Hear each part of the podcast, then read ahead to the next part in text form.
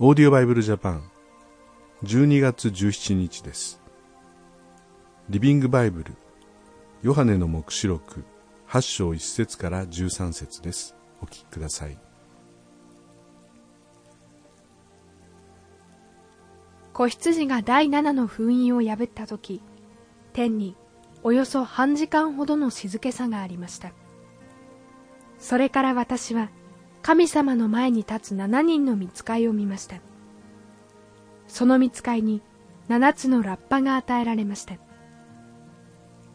すると金の航路を手にしたもう一人の見つかいが現れて祭壇のそばに立ちました。彼に大量の香が与えられていましたがそれはクリスチャンの祈りとともに王座の前にある金の祭壇に捧げるためのものでした。香の香りはクリスチャンの祈りと混じり合って祭壇から神様の前に立ち上りました。それから見つかいはその香炉に祭壇から取った火をいっぱいに持ってそれを地に投げつけました。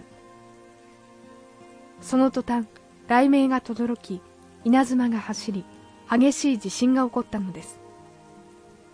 すぐさま七つのラッパを手にした七人の見つかいがラッパを口に当てました。第一の見つかいがラッパを吹き鳴らしました。すると血の混じった氷と火がすごい勢いで地上に突き刺さりました。そのため地上の三分の一が火に包まれ木の三分の一と青草がすべて灰になりました。第二の見つかいがラッパを吹き鳴らしました。すると炎に包まれた巨大な山のようなものが海に投げ込まれました。そのため船の3分の1が破壊されまた海の3分の1が血のように赤く染まって魚の3分の1が死にました。第三の見つかいがラッパを吹き鳴らしました。すると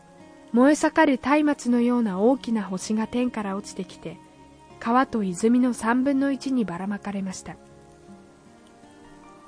この星は苦よもぎと呼ばれました。川の水の3分の1が苦よもぎのように苦くなりその水を飲んだ人が大勢死んだからです。第四の見つかいがラッパを吹き鳴らしました。するとたちまち太陽の3分の1と月の3分の1と星の3分の1が打たれて暗くなりました。そのため昼間は3分の2の明るさしかなく夜も一層暗くなりました。また見ていると一羽のわしが大空高く舞いながら鋭い叫び声を上げていました。ああ災いが来る。災いが地上の人々に襲いかかる。あと三人の見つかいがラッパを吹き鳴らせば恐るべきことが起こるのだ。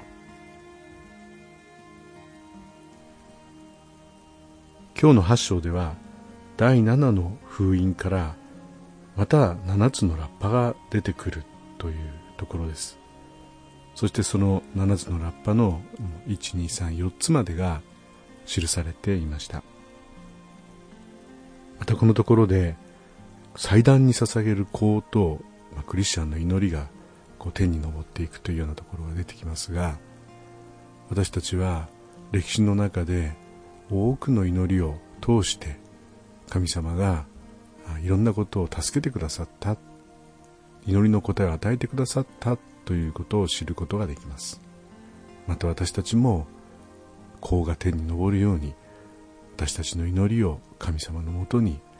届けていただいてイエスの皆によって祈る時に今も神様は私たちの祈りを聞いてくださり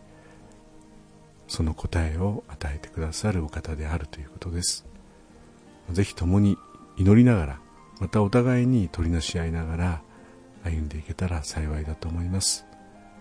皆様の上に主の祝福がありますようにと私も取りなしていきたいと思いますそれではまた明日お会いしましょう。さようなら。このオーディオバイブルジャパンはアメリカのデイリーオーディオバイブルの協力によりメッセージ小暮達也ディレクターティム・ジョンソンでお送りしました。